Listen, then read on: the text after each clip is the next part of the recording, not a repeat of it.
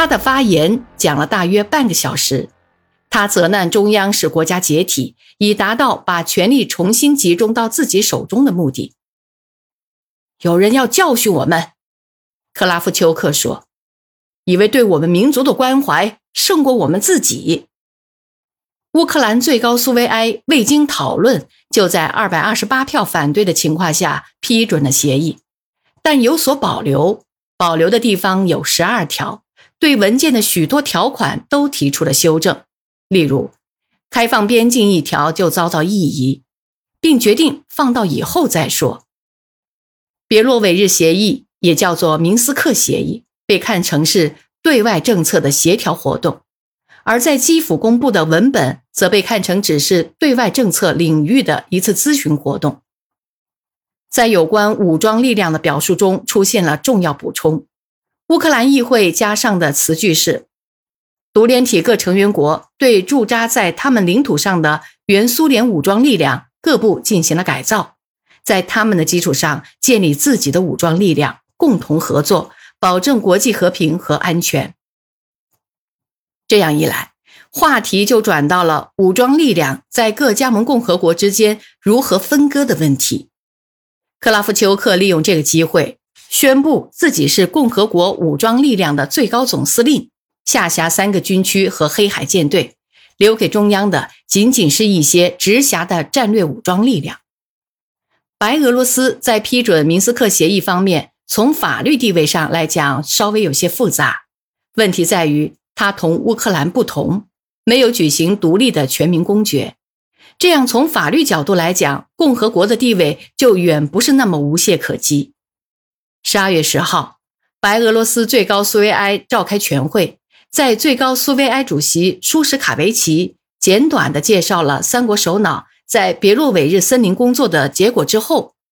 议会里的左派和右派。突然，都对是否应该批准独联体协议表示怀疑。当然，原因多种多样。左派害怕这是一个狡猾的陷阱，以他们的意见，准会把独联体又引向原来的那种一元化的国家；而右派则完全相反，他们认为独联体将意味着苏联的彻底垮台，将会引起国内极度混乱。有些代表则认定舒什卡维奇签署文件是越权行为。不过，尽管起初的问题只不过是应不应该同意成立独联体，但许多代表还是要求立即批准明斯克协议。这个立场在二百六十三名代表的支持下取得了胜利，反对的只有一票，弃权的两票。共和国最高苏维埃也发表声明。废除一九二二年的联盟条约，通过了与此相关的程序处理法案。俄罗斯联邦在批准协议的问题上处于最复杂的法律地位，他的当局并不具备任何基础，从立法层面上来批准由叶利钦和布尔布利斯在维斯库利签署的这份文件。唯一的一个拥有权利就协议和废除联盟条约做出合法决定的机构。就是俄罗斯联邦人民代表大会，它是国家权力最高机构，而且为此还必须通过决议对俄罗斯联邦宪法进行修改和补充。但这种方案对于想消灭苏联的一方是绝不可能被接受的，因为他们在俄罗斯联邦人民代表中，在具有专业素养人士中并不占有大多数，因此。他们把别洛韦日协议作为俄罗斯联邦的国际条约提了出来，这样，根据宪法废除它就属于该共和国最高苏维埃的权力范围了。他们也用同样的办法把1922年的联盟条约也提了出来，并达到了宣布废除它的目的。所有这些都是在1991年12月12号的俄罗斯联邦最高苏维埃会议上通过的。当天，叶利钦做了报告，他把白俄罗斯谈判说成是近期来不断发展的各种过程的合乎规律的结果。早在两年前，他就说过，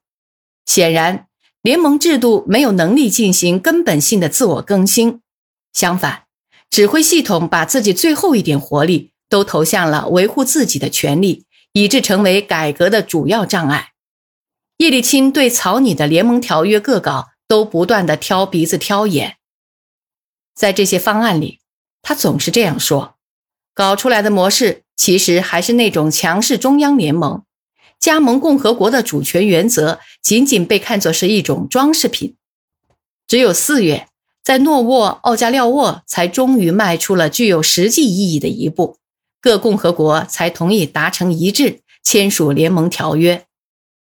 八月以后，苏联解体进入最后阶段，开始了它的弥留期。这个阶段，我们简直是陷入了无尽无休的谈判和协商，大大小小的讨论、交换意见，所有这一切似乎具有一种恶劣的规律的性质。苏联的三个创始国制止了自发的无政府主义的解体过程，找到了一种在新条件下共同生活的唯一可能的形式。独立国家联合体，而不是一个谁在其中也无法独立的国家。叶利钦批评一种说法，就是三个共和国的领导人在别洛韦日森林消灭了苏联。他说，苏联对自己过去的成员已经无法起到任何正面作用了，国际社会都认为他是个破产者。只有独立国家联合体才能保证千百年来形成的。而现在已几乎完全丧失殆尽的政治、法律和经济空间得以保全，达至这个目的的最大障碍——联盟中央走向了终结，因为他没有能力从过去制度的传统中解脱出来，而其中最主要的一个传统就是把向人民发号施令的大权抓在手里，就是束缚各加盟共和国的独立性。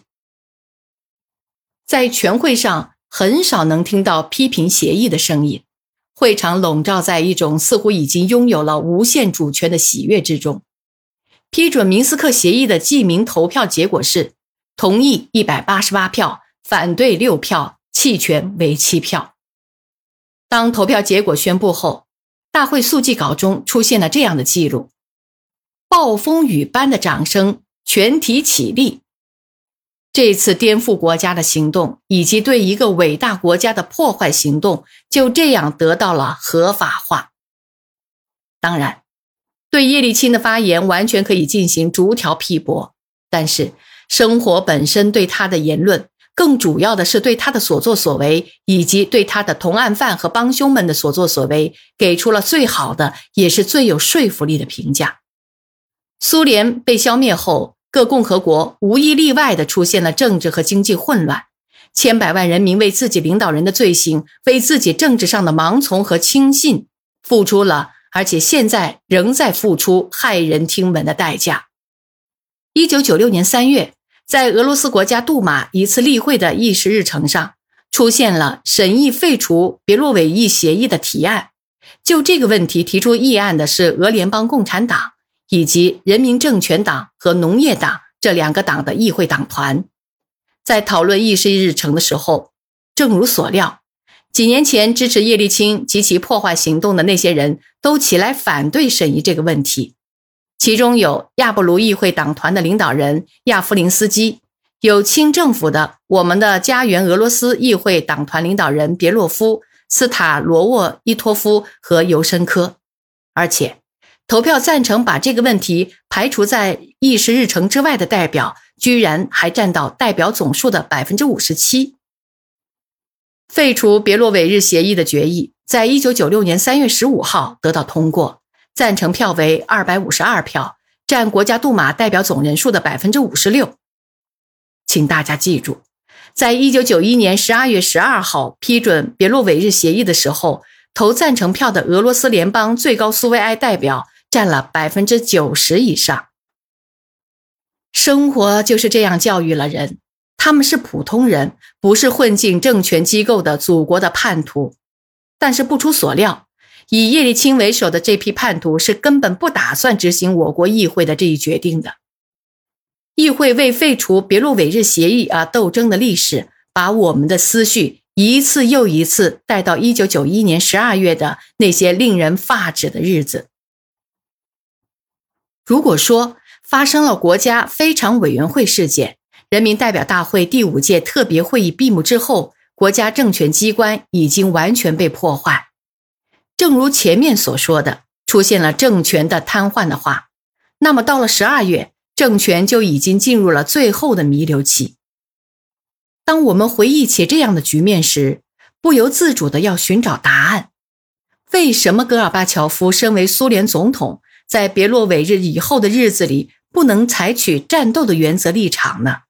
为什么他不能为自己国家的完整统一而战斗到底呢？想要看透一个人的内心，了解他的真实意图是很难的。但要说戈尔巴乔夫早就怀有消灭为他开拓了生活美好前景的共产党，消灭培养他成长的社会主义之心，那是绝不会有错的。在一九九一年以后，他自己就说过这样的话。当然，别洛韦日的阴谋家们使他陷入了一个很不寻常的状态。下面就是他说的话：叶利钦走了之后，过了一天，又过了一天。谁也不知道任何情况，谁也没有向我做过任何报告。我给部长们打电话，他们也是什么都不知道。这时，我就给沙波尼什科夫打了个电话，他知道，原来那些人已经跟他谈过了。我想，到底发生了什么事情呢？看来沙波什尼科夫立刻又往白俄罗斯挂了电话，说戈尔巴乔夫大发脾气了。于是舒什凯维奇给我打电话了。米哈伊尔·谢尔盖耶夫维奇，我这是代表大家给你打电话。我就问，那为什么是你打电话？他回答说，是叶利钦和克拉夫丘克委托我打的。叶利钦跟布什通过话了，向布什汇报了，又让我给您打电话。我说，这实在太丢人了！你们给美国总统打电话，却绕过了苏联总统，背着我去达成协议。叶利钦在哪儿？把电话给他。叶利钦拿起电话，开始支支吾吾。我看他是在编。